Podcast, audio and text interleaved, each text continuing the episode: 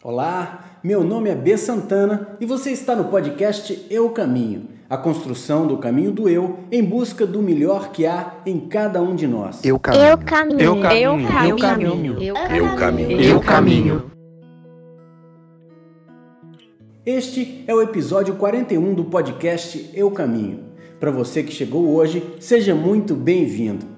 Você pode escutar o Eu Caminho em ordem ou escolhendo o tema que tem a ver com o seu espírito do momento. Então, fica aqui o meu convite. Escute os episódios e se tiver alguma dúvida, se sentir vontade de saber mais sobre algum tema abordado, ou mesmo se tiver algum tema ainda não tratado, grava um áudio aqui para nós, que vamos fazer um episódio com a sua participação.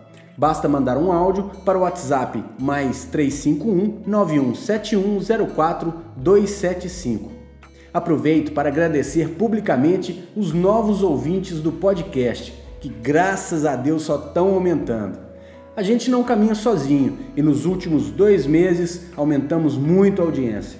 Agora tem gente caminhando conosco também na Bulgária, Chile, Áustria, Canadá, Suécia, Noruega, Austrália, Romênia, Costa do Marfim, México Espanha. E continuamos caminhando com peregrinos do Brasil, Estados Unidos, Portugal, Irlanda, Alemanha, Japão, Itália, Reino Unido. Esses já estavam e continuam. Tá ficando bonito. Sabe, eu vou confidenciar uma coisa para vocês. Na minha primeira peregrinação, ainda em 2009, eu percebi uma coisa maravilhosa, uma coisa realmente incrível.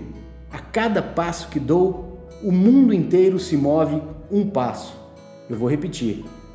A cada passo que dou, o mundo inteiro se move um passo. Forte isso, né? É simples, uma lei básica da física, mas de uma profundidade abissal. Na semana passada, não pude gravar o podcast porque eu estava viajando para Santiago de Compostela para o aniversário da Ana, a peregrina que resolveu fazer comigo o resto do meu caminho. Foi lindo voltar a Santiago e absorver toda aquela energia daquele lugar mágico, místico e poderoso, né, para quem é peregrino. Além disso, eu estava preparando uma fala para o domingo que passou, quando a gente fez uma apresentação no primeiro congresso virtual de Soft Skills, um tema que tem muito a ver com o processo de construção pessoal que a gente trata aqui em todo episódio do podcast Eu Caminho. Gente, numa boa, foi lindo. Mais de 200 pessoas se inscreveram organicamente e puderam participar das várias apresentações e debates que aconteceram na tarde de domingo, com a renda revertida para duas instituições carentes brasileiras. Muito legal. Na pessoa da Carol Borges, da CMB Educacional, eu agradeço a todos que fizeram suas ricas apresentações e na pessoa da Patrícia Saraiva, amiga querida e ouvinte do nosso podcast, eu agradeço a todos os participantes do congresso. Foi demais, eu sou muito grato. Eu caminho. Eu caminho. Eu caminho. Eu Eu caminho. Eu caminho. Eu caminho. A cada passo que dou, o mundo inteiro se move um passo. Eu comecei com essa frase. No episódio de hoje, gostaríamos de falar sobre mudança. Eu vejo a vida melhor no futuro. Eu vejo isso por cima de um muro de hipocrisia que insiste em nos rodear. Eu vejo a vida mais clara e farta, repleta de toda a satisfação que se tem direito, do firmamento ao chão. Eu quero crer no amor, numa boa, que isso valha para qualquer pessoa que realizar a força que tem em uma paixão. Eu vejo um novo começo de era, de gente fina, elegante sincera, com habilidade para dizer mais sim do que não. Hoje o tempo voa, amor, escorre pelas mãos mesmo sem se sentir.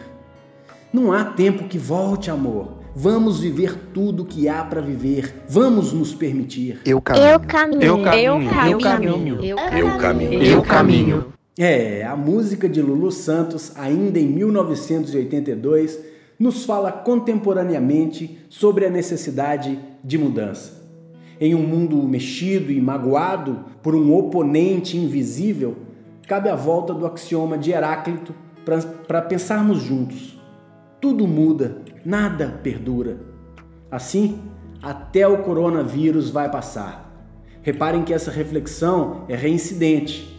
Há sempre a necessidade de se pensar sobre a mudança, a nossa, dos outros, do mundo.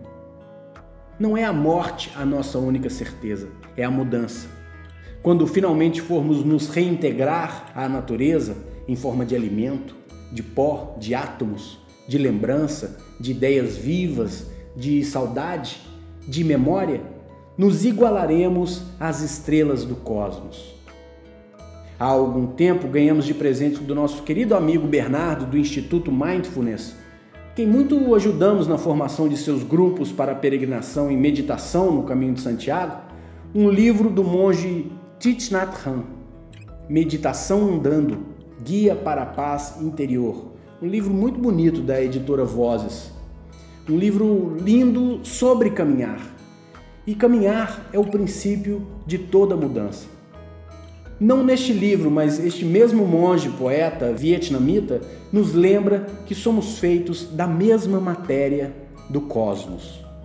Por isso, antes de pensarmos limitadamente na morte como nossa única certeza, tendo de alguma maneira como argumento a nossa forma corporal, que conhecemos como princípio enganoso de estabilidade, conservação, constância, precisamos pensar ilimitadamente e nos perceber partícipes de todo o cosmos, de todo o universo.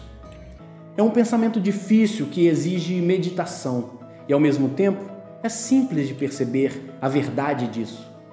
Nem nessa forma atual permanecemos, ganhamos rugas, dificuldades de mobilidade, o viço da pele não permanece, não temos os mesmos cabelos que crescem, caem, se modificam nos enganamos com um eu quase estático que existe em nossa projeção de nós mesmos, que não resiste nem até o dia seguinte.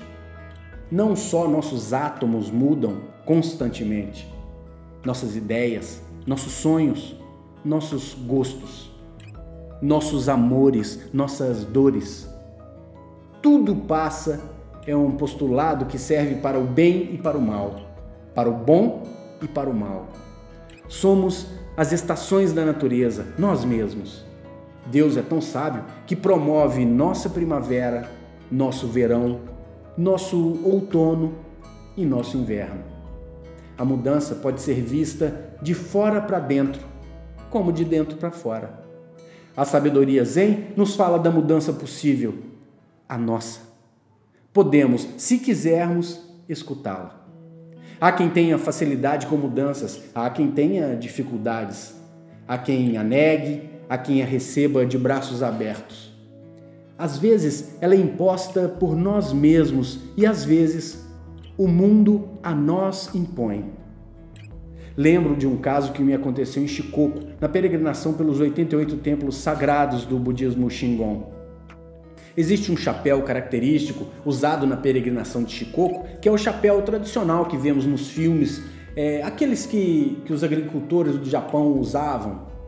Seu nome é Sugegasa, um chapéu feito de junça, uma fibra como se fosse uma palha mais rígida. Imaginem que eu tenho 1,87m de altura. Com o chapéu eu ficava com um pouco mais de 2 metros de altura e as portas das casas tradicionais da ilha de Shikoku, no Japão, não foram feitas para quem tem a minha altura.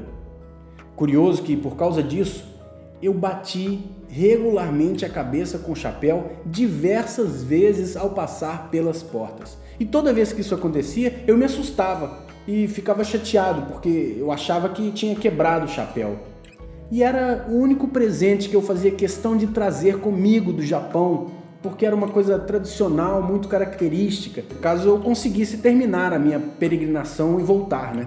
Pois bem, na décima primeira vez que eu bati o chapéu e me veio esse pensamento, ih, quebrei. Foi aí que a minha ficha caiu. A necessidade de sermos resilientes em nossa caminhada. Não há processo de mudança sem a necessidade da resiliência. A espada do samurai é feita a fogo, água, pancadas. Quanto mais sofre com as intempéries impostas, mais afia, mais a espada presente nela sai para fora. Mas é pela resiliência que não deixa de ser espada, a alma que permanece. O Sugegaz estava tentando me dizer que eu iria quebrar caso não fosse maleável em meu caminho, em minhas mudanças pelo mundo. E não é assim sempre? Quando não somos maleáveis, acabamos por quebrar. E ele precisou me dizer isso onze vezes para que eu finalmente compreendesse. Há quem perceba a lição antes, há quem aprenda com as mudanças do outro, há quem aprenda quebrando, há quem aprenda depois de muitas e muitas lições. Para terminar, conto o que está escrito cinco pistas no chapéu do peregrino que empreende o caminho de Chicoco, que aqui eu traduzo da seguinte maneira: a primeira delas, as três grandes formas de desejo são responsáveis pelos que se perdem. A segunda, com a iluminação, dez mil céus vão aparecer. A terceira, originalmente não há leste nem oeste. A quarta, por que existiria norte e sul? E a quinta é Yu, o sânscrito, o escrito em sânscrito para Kukai, também chamado de Kobodai. Penso que todos deveríamos colocar o chapéu da humildade, da percepção de que o caminho da mudança se encontra dentro e que fora é apenas o livro poético da vida que vai sendo escrito para nos presentear com as mensagens necessárias às nossas tantas mudanças que precisamos fazer em nós mesmos para nos aproximarmos, ainda em vida, das estrelas do cosmos. Eu caminho. Eu caminho. Eu Eu caminho. caminho. Eu caminho. Eu caminho.